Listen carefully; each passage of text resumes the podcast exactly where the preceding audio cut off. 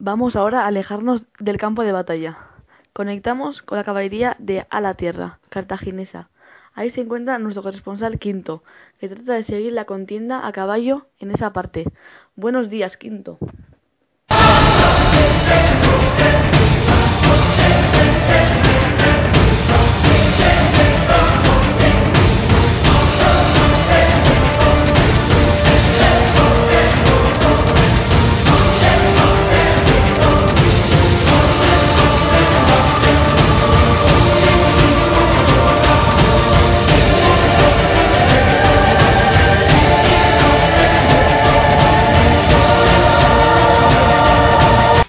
Buenos días, Terencio. Por aquí también la actividad tiene color romano. El cónsul varón intenta atacar a la caballería numida, menor en número, que rehuye una y otra vez el combate.